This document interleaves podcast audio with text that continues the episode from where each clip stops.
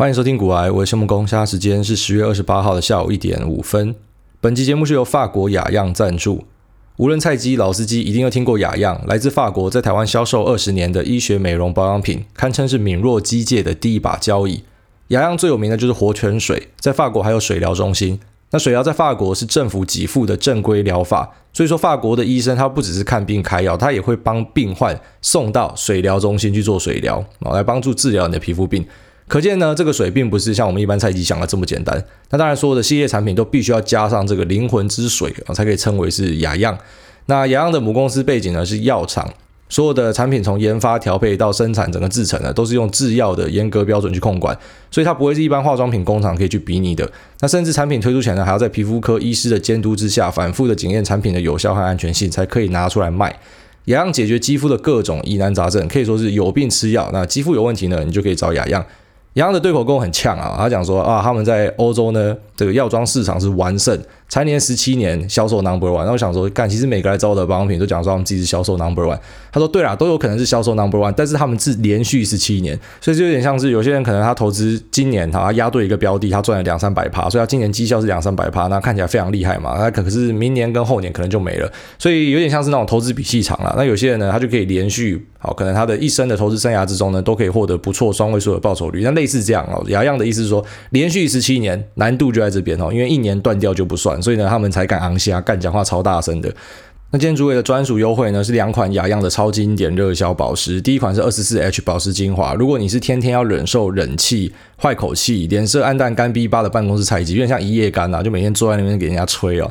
那敏感、脱屑、粗糙、细纹，皮肤没有公主命哦。如果你符合上述条件的，一瓶二十四 H 的保湿精华，所有的缺水问题都可以轻松搞定。那我自己实测，我觉得效果还不错哦，因为它没有我最讨厌那种黏腻感，所以我觉得还蛮好吸收的。那股癌专属的二十四 H 保湿精华呢，是买二送九，一千九百九十九，换算市值是八千六了，所以直接下杀二三折。那再来就是介绍安敏水凝乳。敏感肌、口罩肌，你可以把瓶瓶罐罐都丢光光。安眠水凝乳呢，只含肌肤所需要的极简七种成分，也不添加酒精、香料、防腐剂，没有负担，没有伤害。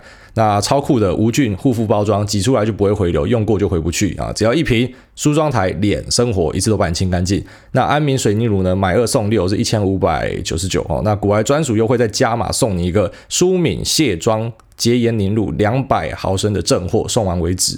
那这个换算市值是四千二左右，那等于直接下杀三六折，所以都是还蛮屌的折扣。那那股癌的专属卖场链接呢，有很多独家优惠产品，好适合这个有肌肤问题的一堆疑难杂症的各种菜鸡们哦。那如果你有需要的单瓶多入，通通有，自己到连接栏的链接去找啊，在这边提供给大家。好，那最近天气呢，我觉得是有感的变冷。虽然说在有些地方，好像林口觉得是冷的，可到台北市又觉得是热的。好，但是我觉得整体来说是有变凉啦。那有时候还是有那种极端的变化，要么突然超热，要么突然超冷。像昨天就很冷，然后风就超大。可是今天早上出去的时候就变热。我想说，干，如果是老人家在这种天气，难怪会挂掉。那老人家在春秋之际有没有那个血管收缩膨胀、收缩膨胀，干，然后就唰起来，然后就死掉了。所以，呃，家里的老人要注意，要包好啊，不要让他们在外面那种呃那种天气变化很大的时候呢，搞不好会出事情啊。那最近其实天气变凉，我觉得就还蛮适合听兽人乐团的歌。那英文叫呃 Of Monsters and Men 啊，就兽人乐团。那它是一个冰岛的民谣摇滚啊。其实我觉得他们的歌就是要在秋冬听才有感觉，要要冷的时候听才有感觉。所以有时候我在思考，你知道有些乐团他们的创作，特别是我觉得北欧的乐团，有时候会有一种很空灵的感觉，是不是跟他们的地理环境跟气候有很大的关系？然后很热的地方呢，做出来的歌跟很冷的地方做出来的歌好像就不太一样。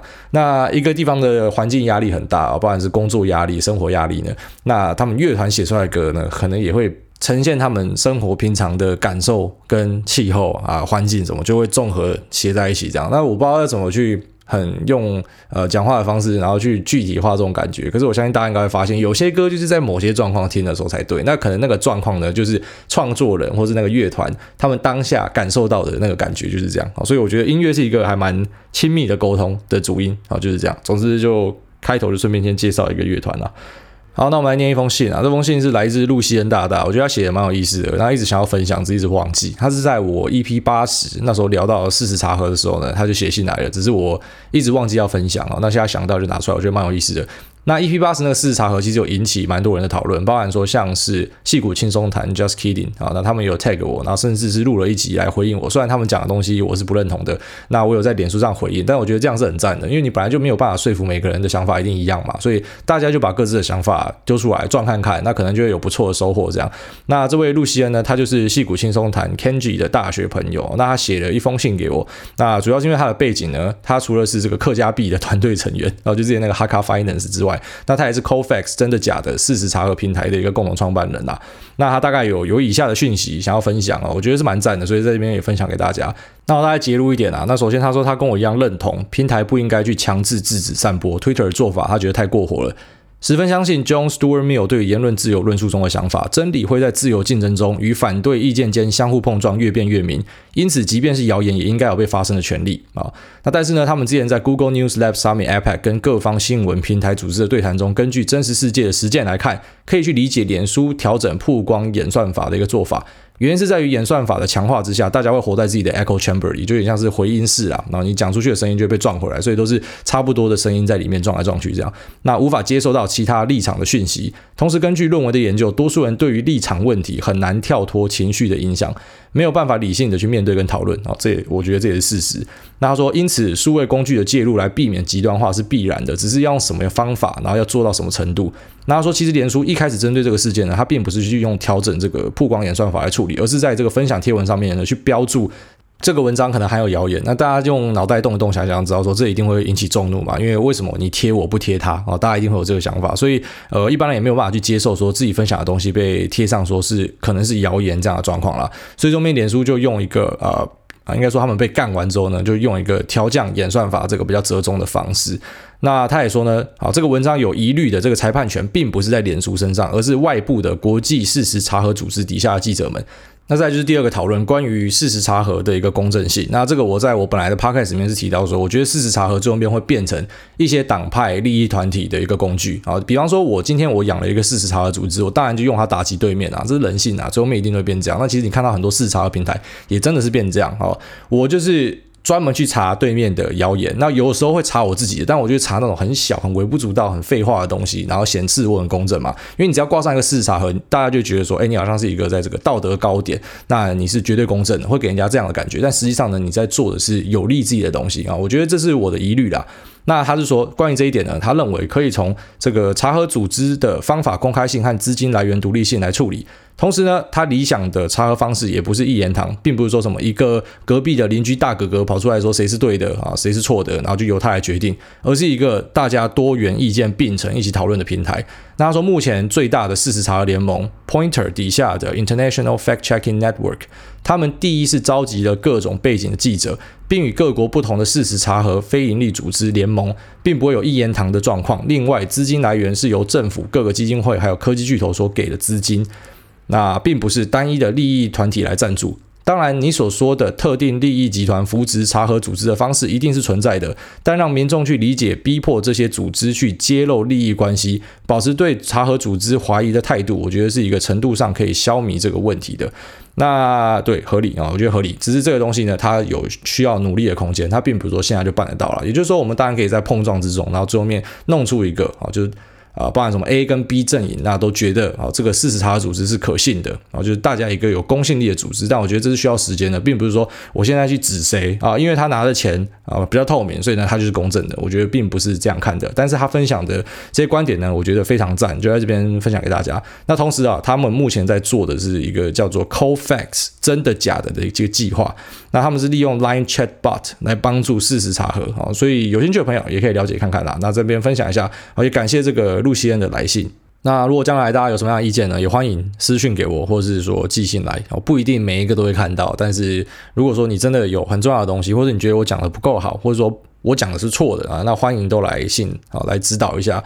那我觉得没有一个人是完人呐，所以如果说呃这个想法呢越多出来碰撞，其实越好的哈。所以在这边就跟大家讲一下这件事情。好，那接下来我们就来聊一下关于美国开出来的一个最新的新屋平均销售价格呢，来到了一个历史新高。什么意思？也就是说新房子拿去卖，那这个平均的均价呢，现在是到了一个历史的高点，房子很贵的意思啊。那再来呢，成屋的库存创了一个历史的新低，这什么意思？就是说，已经盖好的房子呢，现在可以剩的拿来卖的，哈，已经来到了一个历史的低点，也就是房子供不应求，而且房子的价格持续要往上推升。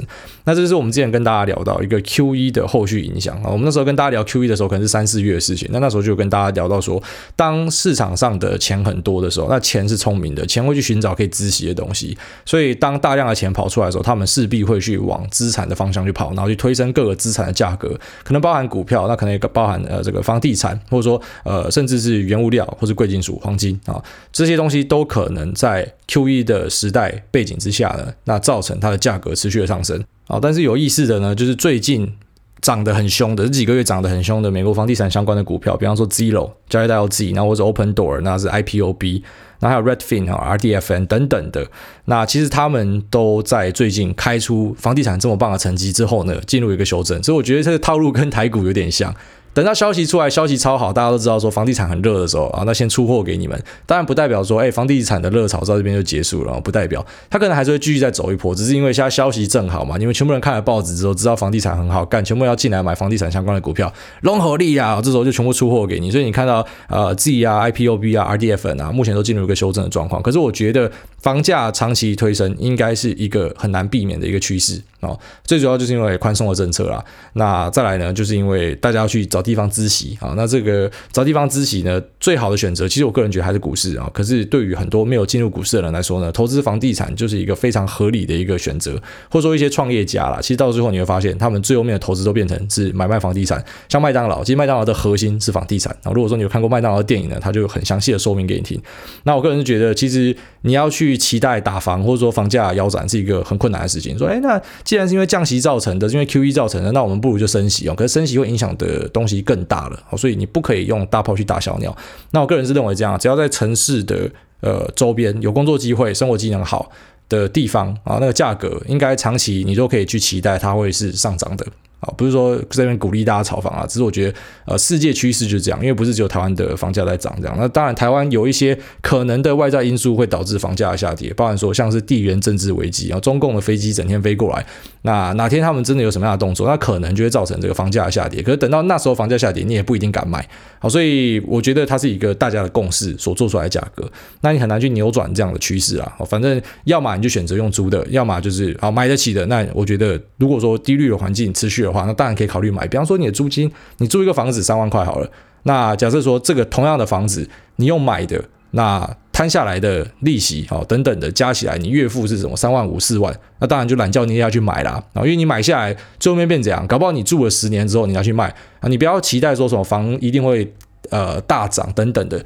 就算最后面哈，假设你住了十五年，然后你要脱手出去，那假设房价呢是没有涨的啊，这持平然后小涨一点，那其实对你来说根本就是赚到啊。那假设是跌呢，那你就当成是你在付房租嘛。所以其实呃怎么算都觉得，假设你租的地方，然后你租的地方跟你要去买，然后贷款每个月要付的金额比起来是差不多的话呢，买房怎么看都是一个比较划算的选择啊。目前看起来是这样，但当然如果你是住在台北市中心的话是例外啊。台北市中心的话，其实台北市呢算是世界上你可以用非常便宜的。的价格去住到千万豪宅的一个地方啊，虽然这样听起来很讽刺，因为台湾的豪宅、台北市的豪宅，千万的豪宅其实就是有点像鸟笼这种感觉啊。但实际上呢，在全球各地，你很难去找到一个地方可以用，比方说两万块的租金去住一个三千万的房子啊，这是非常非常非常困难且无法想象的事情。但是在台北市就证实的发生了。所以当然一方面你可以讲说，因为房价高，可是房价高也是因为大家共识，因为全部人都想往台北市挤。那再来呢，就是租金相对便宜。那租金便宜呢，最主要还是反映在。在地的人到底，比方说平均薪水或者说薪资的中位数大概在哪里？因为薪资会直接影响到哦这个租金的市场哦，薪资水平跟租金市场会是直接是联动的啦。所以很多人会讲说，哎，那我们今天把这个基本薪资往上拉。我之前会看到有一些这样的说法嘛，哎，基本薪资拉到三万五。你当大家是傻子啊？你拉到三万五，你就马上会发现啊，因为这工资会直接去影响到通膨，你就会发现说租金，你会发现食物全部都变超贵了。所以你知道有时候那种很多大政府的介入，大家想象的很简单嘛，哎，房子就直接砍到腰斩就好了，啊，基本薪资直接往上拉两倍就好了，啊，没有那么单纯呐。如果真的这么简单的话，那大家都发财了。好，所以结论啊，我自己心目中的居住正义呢，我觉得是在这种有工作的地方。假设政府有国有地的话呢，应该就是要广设公宅哦，就是让来打拼的年轻人，你不要让人家看不到梦想嘛，你不要觉得干你娘每天起来活得像他妈社畜一样，然后只能去成品买心灵鸡汤的书来干你娘打个鸡血吧，我觉得这不合理啊。所以让大家有个地方可以用合理的租金去住，我觉得这是国家最基本可以做的啊。那像什么你要求房价直接腰斩啊，要薪资直接翻两倍啊，我觉得那个就很不切实际啊。那当然还是会有人讲说，比方说台湾的人口是负成长哦，所以当然未来就不会有这么多需求，那房价一定会跌。我认同会跌，但是我觉得会跌的地方呢，并不是什么台北市中心，然后会跌的是像我们苗栗南庄那种地方，就连苗栗市干苗栗市，你感觉哎。那个年轻人全部都出去的地方哎，结果我们苗栗市的房价去看一下涨得多可怕哦！我家附近的房子最近都在涨啊，就很可怕，已经涨了一阵子了。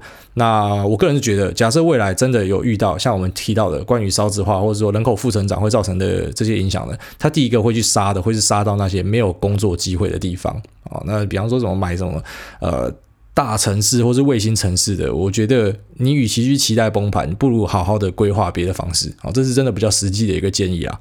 那最近市场呢，其实美股也开始进入了一个类似像是死鱼盘的状况。啊，那我觉得台股跟美股的死鱼盘呢，可能有一部分就是因为在等选举开牌。好，选举开完之后就知道要怎么走了，那方向比较明确了，好，市场比较安心了，可能才会有资金进去拉抬。因为其实市场最怕的。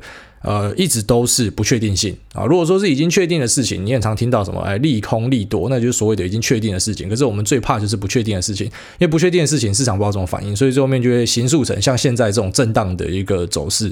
那台股呢，有些人就看到哎，今天大涨啊，明天大跌啊，明天再大涨，后天再大跌回来，反正就是一直维持这样的一个震荡的一个走法。那这个震荡的走法呢，我个人觉得可能会持续到选举完。那选举完会不会就有拉抬？其实也难讲哦，因为其实台股现在开始，大家应该很明显感受到 QE 的后遗症了。那其实 QE 就是美国印钞，但是全世界的购买力去帮他还债。哦，差不多就是这个意思，因为大家都投资很多东西在美元嘛，好，所以今天美国大量的印钞，理论上美金应该要贬，应该要大贬啊，但是问题是因为我们有太多的外汇存底，所以你不可以放着呃台币强升，因为这样子对于每个人来说，对于企业来说，对于政府来说，对于央行来说，都是不太有利的事情，所以他们会希望台币是贬值的。所以你就想哦，明明人家在那边印钞票，结果你的币值相对它的币值还不可以升值，那当然就是牺牲掉大的购买力。那这其实会发生在世界上所有的国家都是这样的一个状况。那台股你当然就会看到有很多汇损哦，你一定会接下一定会看到越来越多科技业出来挨说他们遇到汇损的问题。那有些人可能会酸说，哎，那你怎么不去避险呢？其实避险也是要成本的。那再来哦，就是有很多那种所谓的茅山道士的代工业啊，当然台积电不算，台积电很多人讲晶圆代工嘛，但我觉得它比较像是晶圆服务业，因为毛利非常高，然后毛利很低的，它马上遇到这个呃台币的升值呢，它就会受伤，这种出口业就会遇到这样子的问题，所以这也可能是台股最近比较偏软的一个可能性啊，但我还是觉得台股那种高殖利率的标的呢，在宽松的政策之下，其实是一个很好的选择啊。因为未来呢，大家都会希望去往可以资息的地方去。那就像 Howard Marks 讲的，当今天国债的呃这个无风险利率呢，已经来到了一个低点，那相对的啊，大家对于资产要求的回报就会跟着降低。所以也就是说，本来你去买一个东西啊，比方说一百块，它配息给你五趴，但是现在二点五趴你就可以接受了。所以资产价格要这样，就是翻两倍。所以我个人觉得，台股高值利率的，那并且没有受到汇损影响的。那甚至呢，有些可能是好所谓的中国内需股呢，那可能就会是明年的一波趋势哦，有机会啦，有机会啦，可以观察看看。好，那聊到中国呢，我就顺带提一下 Jack Ma，Jack Ma，马云呢。那当然，其实大家对马云的印象都不是太好，因为马云喜欢讲就有的没有的嘛。啊，有时候在想说，到底是内容农场随便乱写，还是马云真的有这么多干话可以讲？但大家其实都发现，马云最近已经算是消失了。他，其实在一八年以后就开始慢慢的淡出了啊，慢慢淡出阿里巴巴，开始卖股票等等的。那其实很多人就讲说，是因为他功高震主啊，因为他其实提过。他提过说，未来最值钱的东西并不是黄金，而是数据啊，这点他讲的是对的。那习近平可能也听到了，所以呢就决定，哦，你说的是对的，所以就把你收归国有这样。那他呃，二零一七年做了很多的大动作啦，啊，就是包含各地都看得到他的演讲啊，那还有他们的阿里巴巴的十八周年的年会上面，那不是骑哈雷进场啊，又唱又跳的 Michael Jackson 这样。然后之后呢，又拍了一部电影叫《攻守道》，那在《攻守道》这部电影里面，就是把呃，像李连杰这样的武术巨星当狗打啊，就一个小外星人，然后把武术巨星每个都当狗打啊，好厉害，这样拳打脚踢。那二零一七年是他的黄金年呐，我觉得。那在二零一七年之后呢，你就比较少看到他了啊，因为他开始去淡出了一些业务，那卖一些股票这样子。但最近又重新回到大家的目光前，最主要就是因为蚂蚁金服的 IPO 案啊。那蚂蚁金服呢，在中国的 A 股发行价是六十八点八人民币，那在香港的 H 股呢是港币八十啊。两个市场同步上市，总融资额来到了三百四十亿美元，所以成为世界上最大的一个 IPO 记录。那第二名呢是沙特阿美这个石油公司，之前创下两百九十四亿美元，所以是一个超级巨兽啊。其实蚂蚁金服之前就是呃独角兽估值全世界第一名的啦。哦，那这家公司呢，它当然是很猛啊，前身是支付宝，那现在是中国最大的支付平台，所以其实它的对应。对手也不能说对手，因为其实我觉得没有太大的一个竞争关系。但是说可以拿来比较的呢，可能就是 PayPal 啊，PayPal 就是美国这边的电子支付公司啊。那两个你或许就可以去参考一下啊，用他们的呃这个 PE 或是 PS，然后来抓一下相对的估值这样。那目前我两个比起来，我觉得哎，其实。蚂蚁这个并不算是特别的炒作啊，因为其实跟 PayPal 的估值算是差不多的，就是说用这个同样的估值方式去算的话，价格是合理的。那蚂蚁金服当然它应该也不太会受到贸易战的影响啊，因为它其实最主要就是在赚中国的钱，就在赚中国内需市场的钱。所以我个人是觉得，即便它不去拓海外的市场，光是靠中国内部的市场就可以很赚钱的。那有一点蛮有意思的是，就是因为它家估值高嘛，所以说。里面的股东，因为像蚂蚁金服他们的股东其实是呃很大一部分是自己的员工。哦，员工持股的比例之高，大概是中国跟美国的科技公司之冠。啊，所以很多人因为这样变成亿万富翁，所以最近很多人应该超爽的，就说啊，终于上市了，终于熬到这一天了啊，发大财了。那像马云本人呢，就因为这样，大概会可以挑战世界前十富豪。啊，因为蚂蚁金服的上市呢，就会让他变成世界前十富豪，所以搞不好他又会复出来个 Michael Jackson，还是说又把那个明星当狗打之类的。哦，呃我是希望不要看到，一直看到它觉得蛮烦的。那我们大概聊一下蚂蚁金服的营收结构啊。首先呢，数字支付和商家服务啊，在二零二零上半年的占比是三十六趴左右。那数字金融科技平台呢，在二零二零上半年是六十三趴。那创新业务与其他啊，在二零二零上半年呢是零点七五，所以这个就没什么。重点是前面两个，那一个支付跟商家服务，这大家很熟悉了。那什么叫做数字金融科技平台？要拆开来看呢，里面包含的第一个叫做微贷科技平台啊，占比大概是有四十趴。那理财科技平台占比是十五趴，保险科技平台占比是八趴。所以拆开来之后，你就知道，那占比最重的就是所谓的这个微贷科技平台。那我个人是觉得挂上科技两个字，其实就只是想让名字更好听啊，实际上就是一个借贷平台。我觉得就跟台湾的中注有点像，反正就是放高利贷的。诶，这样讲好像不太好，但是确实那个利息不低啦。好像蚂蚁金服的这个微贷呢，他们目前的。年利率大概是十五趴，所以跟信用卡是差不多。它并不是说什么啊便宜的，像什么房贷利率啊或信贷利率啊，可能像台湾两趴三趴这样子。那它的利息是会到十五趴这么多哦，所以有点像是呃短期上给你周转用的。那有些人可能就是当信用卡在用哦，就先消费后来再付钱这样。那目前这个微贷平台是透过支付宝里面的花呗跟借呗哦，就是两个。算是里面的软体啊，一个叫花呗，一个叫借呗，这样。那通过这两个管道去放款啊，那所以就是有点像是一个金融业这样的感觉啦。那目前我觉得这个支付的成长的速度是很快的，而且它还有很大的成长空间。因为在中国呢，目前用户是大概五亿人，那大概中国十三亿人啊，十三亿人，你大家可以期待最后面呃五亿人可能可以成长到七亿人、八亿人，那还有这个放贷的金额会越来越大等等的。所以这家公司我觉得它是有一定成长性的。那那也因为。呃，蚂蚁金服的上市导致最近中概股的表现其实都非常好啊。中概股的表现，我现在甚至可以讲说是这阵子比起呃各国股市来说，他们是最耀眼的。哦，这也是为什么我之前跟大家提到嘛，就说即便中国跟美国在打贸易战啊，即便现在有很多美国对冲基金要去做空香港啊，可是你现在回头一看。港币的连续汇率还是在啊，然后大家不是讲说，呃，被中国收回去之后，连续汇率又马上断嘛？目前你就是看到还没有断。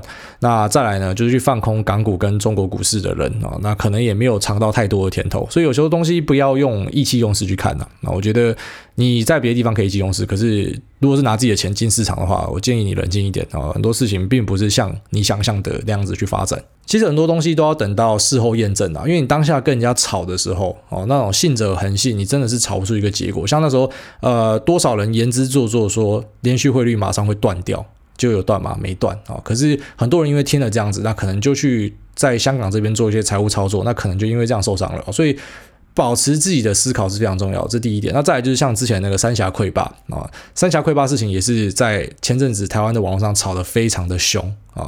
那当时凶到我也不想跟势头对坐啊，所以人家问我说啊，我到底怎么看？我说如果你真的很怕，那你就你就先离开啊，不然怎么办啊？但是其实像三峡溃坝这样的新闻已经炒了好几年了啊，已经从。大概五六年前我就有看到这样子的新闻的，或者说，哎，十几年前就有人写说共匪会毁灭，但共匪到现在没有毁灭啊，所以我觉得大家有时候要实际一点啊，那呃要见机行事啊，不要脑中植入了太多的那种幻想的想法啊，因为这可能在资本市场操作会比较不好。那其实以我自己最近的案例来讲，我觉得有一点我就没有做好，像 Spotify，Spotify 那时候我说他搞言论审查，我觉得。呃，公司被里面的部分员工给挟持了，那于是我决定再不要加码。我，在忘记之前哪一集有有提过这样的事情。结果自从我立完那个 flag 之后，Spotify 就一路涨，那我真的也就没有加码啊。但是其实我是应该加码的啊，因为我在节目多次跟大家提到，你应该以股价为依归。哦，就大家嘴巴上讲什么喊什么都是不重要的。我说财报开出来好跟坏是怎样也不重要的，因为最重要的还是股价怎么走。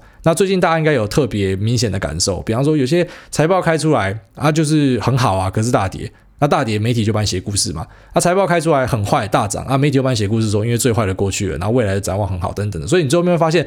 他们写的故事是以股价为一个根据，啊，股价表现好跟坏会直接的影响到故事要写什么，跟财报，然后跟我们知道的，比方说，哎，这个 Spotify 正在搞言论审查，其实不一定有绝对的关系，然后可能是说有些消息会等到，呃，比方说股价都已经走完一段之后才告诉你，好，所以如果以我之前的操作，我应该的做法是，当我看到 Spotify 有继续在进攻的时候，我应该就会持续的把我本来要买进的部位丢进去，但是我没有，啊，那就比较可惜啊，那可能就等到。啊，可能一个月后、两个月后之后就会发现说，哎，其实最后面这个问题是已经被解决了，只是因为毕竟媒体是一个 lag 的指标，所以还没有写出来。那最近就发现，像之前 Spotify ban 掉的 Alex Jones，哦，就是一位被大家说是所谓的保守主义啊、右翼分子、另类右派或者说亲俄者，哦，像这样的人呢，他再一次的上了 Joe Rogan 的节目，而且这一次 Spotify 并没有 ban 掉，哦，之前有 ban 掉，现在没有 ban 掉，所以你看。是不是股价很多时候真的就是走在前面？好，是不是他们公司里面其实已经解决这个矛盾了？所以呢，已经知情的人就去市场上买股票，所以最后面导致股价的上涨，对吧？当大家都觉得说言论审查会害了这家公司之后，却股价不停的上涨，那是什么样的人会这么白目去推升股价呢？哦，可能就是他知道一点东西。所以我觉得在大多数的时候啦，哈，还是要尊重股价的趋势。啊，只有在我相信是很少数，或是你真的拥有比别人来的更多资讯不对等的优势呢，你才有可能有夺得先机的状况。好了，大概是这样。那我们今天就进入 Q&A 的部分。啊，第一位 LT 晃啊，LT 晃说，第一次看到古埃的排名跑到第四，赶快五星刷起来。呃，这个排名其实有两个，一个是节目排名，一个是单集排名。那单集排名我都会上第一啦，所以代表实际流量是第一，那这应该是没问题的。那节目排名呢，它其实有很多的因素。啊，但 Apple 是没有公布它演算法，因为如果公布的话，大家就去刷排名。但实际上，大家的观察是这样：新节目会有加成，所以你很常看到新节目会冲到前面去。那这样也好啦，我觉得每个人都会讲说：“哎，你看我是第一名，所以广告可以招商。”我觉得对大家来说都是好事。但实际流量其实是右边啊，右边那个单集那个才是实际流量。啊，那新节目呢，可能有一些因素会加成，包含说第一个你是新节目，那第二个是因为呃你的订阅数快速的上升啊，因为你是新的嘛，所以大家先订起来再说。那这也会让你的这个啊节目的排名会冲到前面去。那其实本身呃唐小姐跟这个吴小姐呢，他们两个本身就是自带流量的。我觉得算大物级的人物，所以他们进来 Podcast 市场，其实对每个创作者来说都是很好的事情。比方说，听古埃的人可能一辈子都不会去听吴淡如的东西啊，就你不会主动去找。然后说听吴淡如的那些人，他其实一辈子也不知道古埃是谁，但是因为 Podcast 就教会了啊，可能我们的听众就去听他的东西，他听众会听我的东西，然后就对大家都有加分的效果。所以我觉得这是一个很赞的现象啊。那这个排名跑到第四，其实不不太重要啦。不过在这边可以跟大家分享一个小技巧，如果你做的是那种知识型的节目，其实你一般来说获得的订阅会比较多，但是不代表大家实际上会点你的节目，就有点像是阿 D 的订阅数超高嘛，可是你看他的单集的点阅其实没有那么高，是因为大家觉得说我订阅阿 D 的节目就像是买书放在书架上，哎，我就会去学英文，可实际上干你就是懒啊，你就是不会去学啊，那或者是之前呃排行榜上常常会有个 Kevin，然后那 Kevin 节目其实也不错，但是 Kevin 的单集流量都没有上来，然后那主要就是因为。Kevin 的节目，我相信大家是因为说，哎，看到那个他写说 Kevin 教你说英文还是什么嘛？啊，可能大家就想说，啊，那我要学英文，所以我就先把它定起来，我订阅，有一天我会停，就你发现，干，你这是从来都不会停啊。不过 Kevin 的那个排名就可以一直维持在前面，即便他单集流量不高，所以大概是这样。如果说你想要去刷排行榜的话，你要抢排行榜的话，你就做知识型的东西就对了。然后那种让大家觉得说，哎，这个我不确定会不会看，可是我先把它存起来啊，我可能会看，那这样你就成功了。好，下面一位这个。Chang Wen Ru 说：“小资定期定额怎么买？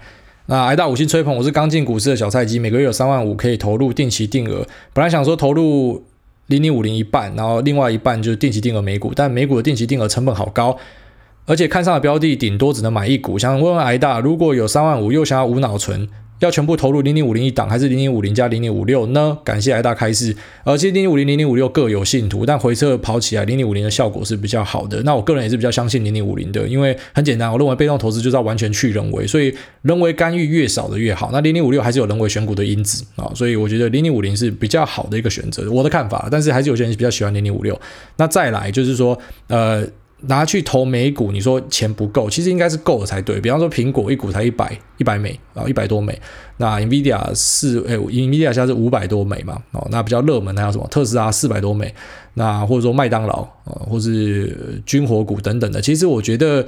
都是够的，虽然像你讲的，你可能就只能买个一股两股，可是这本来就是一种分批投入的策略啊，所以我觉得也不是说这样子就不可以操作美股啊，只是如果你是用复委托，你是绝对买不起的啊，因为如果说你是每个月只有一两万块要投，那你用复委托，你绝对是赔到靠北哦。你要去参考我们上一集开头就跟大家聊到，投资成本非常的重要，好，所以如果你没有一次投入个二十万的话，你用台湾的券商去买美股，你都会亏很大哦，在这边再跟大家强调。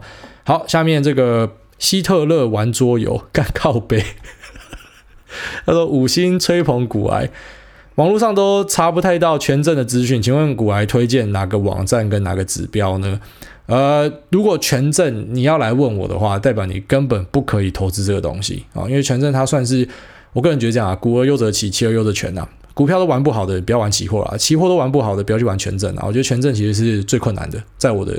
观念里面是这样，但有些人会告诉你说：“哎，呃，我这个股票做人差，可期货很强啊。”很多期货老师都喜欢这样跟你讲嘛。啊，那我觉得，要么你是唐凤了，要么你就在唬烂呐。然后唐凤也没没有念学历啊，可是唐凤干超聪明的。但我觉得那个就是少数好异类这样。那除非你真的很幸运是少数异类，那不然我觉得一般人呢还是股而优则期，期而优则权。那你还要来问我权证要怎么做的？代表说你根本连找资料的功力都没有哦，我这边跟你劝，你最好不要去碰这个东西。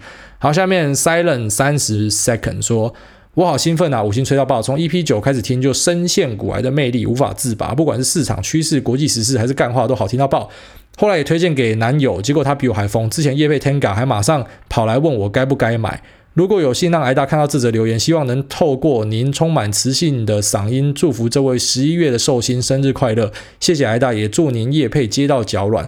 呃，你没有讲你那个男朋友的名字啊？Tenga 哥，自慰杯男哦，自慰杯男，祝你十一月生日快乐啊！OK，那下面一位这个南坎陈晓东，他说：挨大你好，最近在看 Howard Marks 的掌握市场周期，他提到可以去学习一下投资心理或行为金融的知识。请问关于投资人心理、行为经济、行为金融之类的主题的书籍，艾大是否有推荐的中文书或是 KOL 呢？谢谢。其实我推的那些书单里面都有聊到你讲的这个话题，就连 Howard Marks 自己的书里面都有讲到这些话题啊。所以我觉得你不用刻意去找一本书，应该说每个出书的人啊，比方说查理蒙格，比方说巴菲特，比方说 Howard Marks，或比方说一些比较剑走偏锋的啊，像是杰西·李佛摩哈，那我觉得他们的书籍里面就。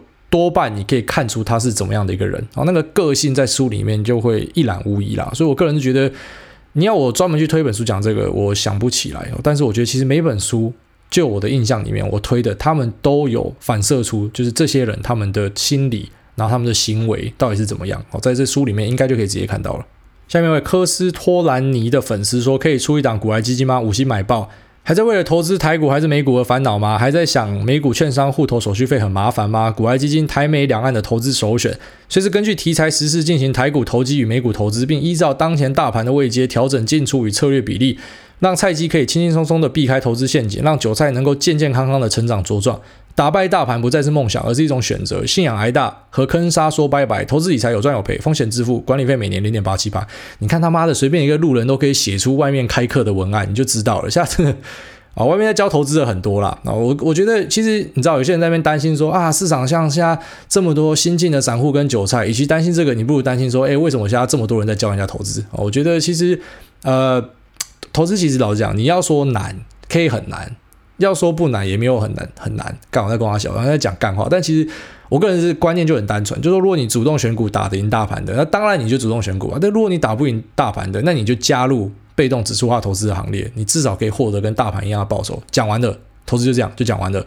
那这当然你要更深化的话，你可以说，哎，主动选股要怎么选啊？要看哪些指标啊？啊，被动选股哪一个费用高啊？哪个低啊？哪一个比较好啊？等等的，那，这些东西就可以拿去呃教学啦、开课啊等等的。那只是我在这边就是免费跟大家分享啊，那只是。啊，毕竟我节目是属于闲聊型的哦。你如果要很深入的，要人写报告给你的，要列表的，那当然你就可以去上那些课或是干嘛啦。那只是我觉得，你知道，就像这位仁兄，你看他这样随便就丢一批文案出来，然后像这种文案就可以钓到很多人，我就觉得干真的。大家在讲说什么市场上韭菜很多，然后很危险，我觉得没有。其实市场上一堆可能没有本事的也跑出来开课，那那个才是真正的风险，好，那才是真的会把大家钱给赔光的东西。那我觉得，其实你要去参加任何课程啊，或者说呃，任何说可以教你投资发大财的，很简单。老师对账单先借我看一下啊，先看一下，简单嘛。你要教我发财，我可以付学费给你啊。可是你要证明你比我厉害啊，不然你找他学干嘛？对吧？而不是你看了文案之后就哦就上钩了啊。这是大家要比较注意的地方。好，下面一位这个 Fake Man from HK 说。想请问癌大会设停损点吗？设停损逻辑什么？会，绝对会设停损点。那逻辑呢？可以是基本面的啊，只是基本面的逻辑我也会搭配价位来做一个配合。像之前我不是有立 flag 嘛，就是说 Spotify 这样搞言论成长，他妈的我再也不要加码了。而且他如果再继续往下跌，跌破两百多的位置，我就要把它出掉，就要开始分批出掉。结果立完 flag 之后，Spotify 就一路涨啊，但是我也没加码啊，可是我也没有停损，所以你可以自己设定一个条件呐。那呃，我觉得比较好的条件还是要辅以一点基本面的东西会比较好哦，不然有时候会进退失据。因为有些人会喜欢设定说，哎，我下跌十趴就出掉啊。可是老实讲啊，股市的震荡十趴是超正常的，所以最后没有变成你过度停损啊。那停损就是最怕你搞到后来变成你整天在停损，然后你停损之后一堆股票就是你停完之后它就涨哦，这个就是比较可惜的地方。但是我觉得这是需要一点经验的啊，你多次的去尝试之后，就会比较有一点想法。好，下面一位 John 先悟说：“五星吹捧癌大，又吹又捧，躺着吹、坐着吹、趴着吹，还是癌大好吹。”说到拆犀牛盾，只要拿吹风机转热风往要拆的那个角吹五到八秒钟，就可以轻松拆下来了，真心不骗啊！感谢推荐这个方法。下面 App 八七五零说：“吹爆五星 T 恤订爆。”原本有听过《电驭叛客二零七七》，觉得还好，毕竟我自己没有玩多少 GTA，也没有玩过《碧血二》。但听主委介绍，去查了可以调生殖器，觉得屌爆就定了。T 恤也爆干帅哦。对啊，谣言是说那个生殖器也是可以设定的一环哦，因为它里面讲的就是那种生化合成人啊，所以很多东西是可以调整的。那现在二零七七哈比较可惜，他们又再次延期了，要再往后延差不多一个月的时间才会推出哈，所以可能大家要耐心等待一下。好，下面为这个苗栗乡亲说五星推爆癌大主委说。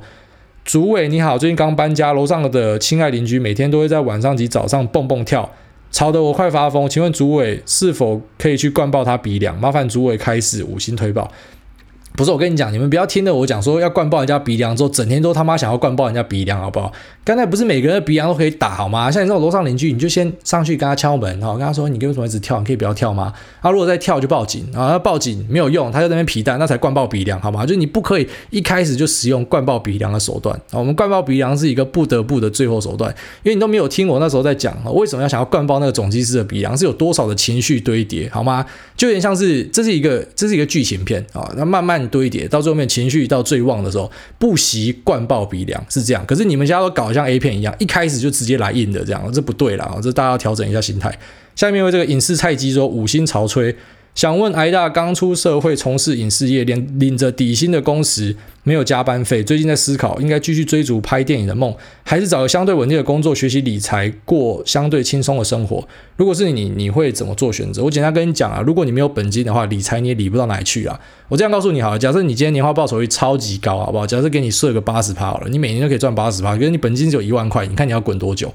而且你真的可以每年都一路八十趴，三十年、五十年吗？你懂我意思吗？所以还是需要有一个本金的收入啦。哦。而且不是说去学理财，生活就一定会变轻松，很难说哦。有时候你根本生活就养不活自己，你要怎么去做理财？所以我觉得这是一个比较现实的问题啦。但是我觉得你从事影视业，如果是你的梦想的话，好像我一个朋友哈，阿忠啊，不要不要讲本名，就讲阿忠啊。阿忠他一毕业呢就去摄影棚，那当人家的打工仔，我记得好像做了五年还六年吧，拿薪水是拿一万七哦，而且就是就是。他跟我是我的大学学长，所以并不是什么好几年前的故事哦，是近期的故事。他拿一万七，拿了六年还七年，然后最后面现在终于哦，就算是自己出来开业了。所以我其实知道这种做影视、做摄影、做艺术的，其实很多都过得很苦啦。然后其实是整个环境的趋势的状况，所以我觉得我也没有办法帮你做选择。如果这是你自己喜欢的东西，那当然你要知道，其实每个东西做到很好，它都是有获利的机会啊，是这样子。